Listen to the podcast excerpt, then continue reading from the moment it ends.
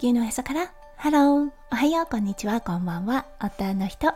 弓嫁ですこのラジオはオーストラリア在住20年となった弓嫁がオーストラリアのこと育児のことそしてパートナーシップについてマクロからマイクロまで幅広くお話しするラジオです今日もこのラジオに遊びに来てくださってありがとうございます。今日は2月29日木曜日ですね。皆さんどんな木曜日の午後お過ごしでしょうか？はい。夢山が住んでるオーストラリアですね。1日限定で、はい。あの、熱波が来てる状態です。今日はね、37度まで上がる予定です。はい。シドニーの方はね、あの、それプラス2度という形になるので、今日はね、40度近くまで上がる予定だそうです。はい。あの、もう朝からね、じりじりとした太陽の光が、うん、照らしてるなといったような感じがします。はい。最後の夏の日になるのかなどうかなといったような感じになりますね。明日からまたね寒い日になるようなので今日はつかの間の夏日を楽しみたいと思います。はいそれでは最初のコーナーネイティブってどう話す？今日の Aussie English。今日はね今日のメインテーマにも関わってくることなのですが個人成長であったりあとは自己成長ですね。これを英語で何て言うかなって考えた時にそうセルフグロースでもいいと思うんですがどちらかというと弓嫁パーソナルグロースを使うかなと思いました。はいそれでは今日のメインテーマに移りましょう。今日のメインテーマは過去の自分との比較として個人成長というようなテーマでお話をしたいと思います。それでは今日も元気に読み読めラジオをスタートします。はい。昨日だったんですが1年ぶりに車の車検に行ってきました。うんそしてね気がついたこと。1年前に同じことをしたんですね。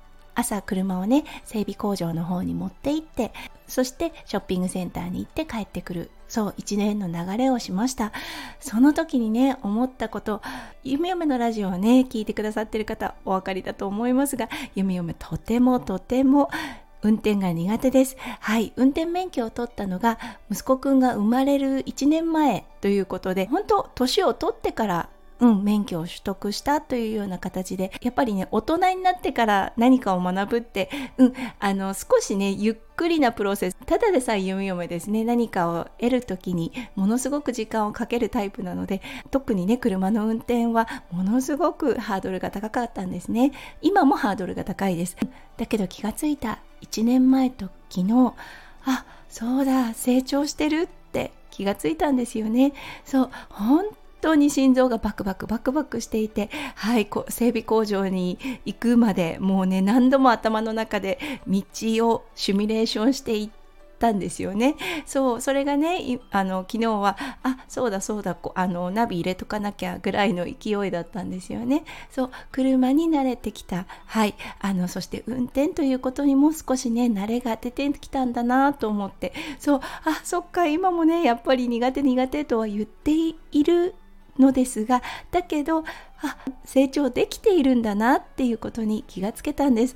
これ何もねあの車だけじゃないなって思ったんです。そう例えばねスタイフをされている方であれば過去の配信例えば1年前の配信と自分の今の配信を聞き比べてみる、うん、もしくはお料理が苦手な方であれば1年前に作ったレシピ、うん、ずっとあのリピートしてるレシピってありますよね。そうそれをあの比較してみて前はね例えばもう大さじ1杯とか一生懸命ね測ってやっていたものが目分量になっていないでしょうか。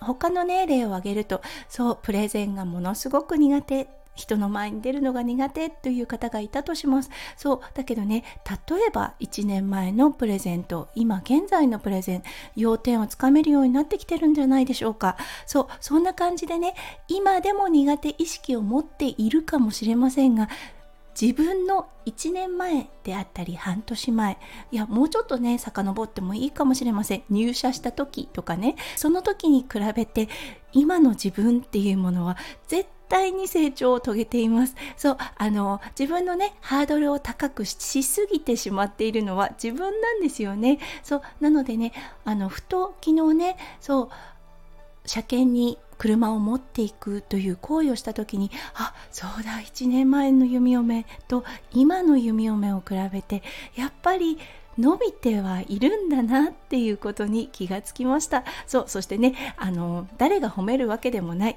自分がね自分を褒めてあげるっていうことに昨日はね徹底してよし頑張ってた。うん苦手だけど頑張って運転してる。苦手意識はあったとしてもちゃんとね成長はしてるんだっていうことをねあのこう自分自身でね褒めてあげていました。自分のね成長に気がついてあげること。これはね個人的な成長にものすごく良い要点だと思うんですね。なので先日お話ししたそう自分のこと褒めていますか？とも関わってくるのですがやっぱりね、うん、あの周りが褒めなくて自分のことは自分自身できちっと褒めてあげる認めてあげるっていうことが大事になってくるかなと思いました。はいということで今日は過去の自分と比較してそしてね気がついた個人的な成長というような形でお話をさせていただきました。今日も最後まで聞いてくださって本当にありがとうございました。皆さんの一日がキラキラがいっぱいいっぱい詰まった素敵な素敵なものでありますよう弓嫁心からお祈りいたしております。それではまた明日の配信でお会いしましょう。地球のおへそから。ハロー。弓嫁ラジオ。弓嫁でした。じゃあね。バイバイ。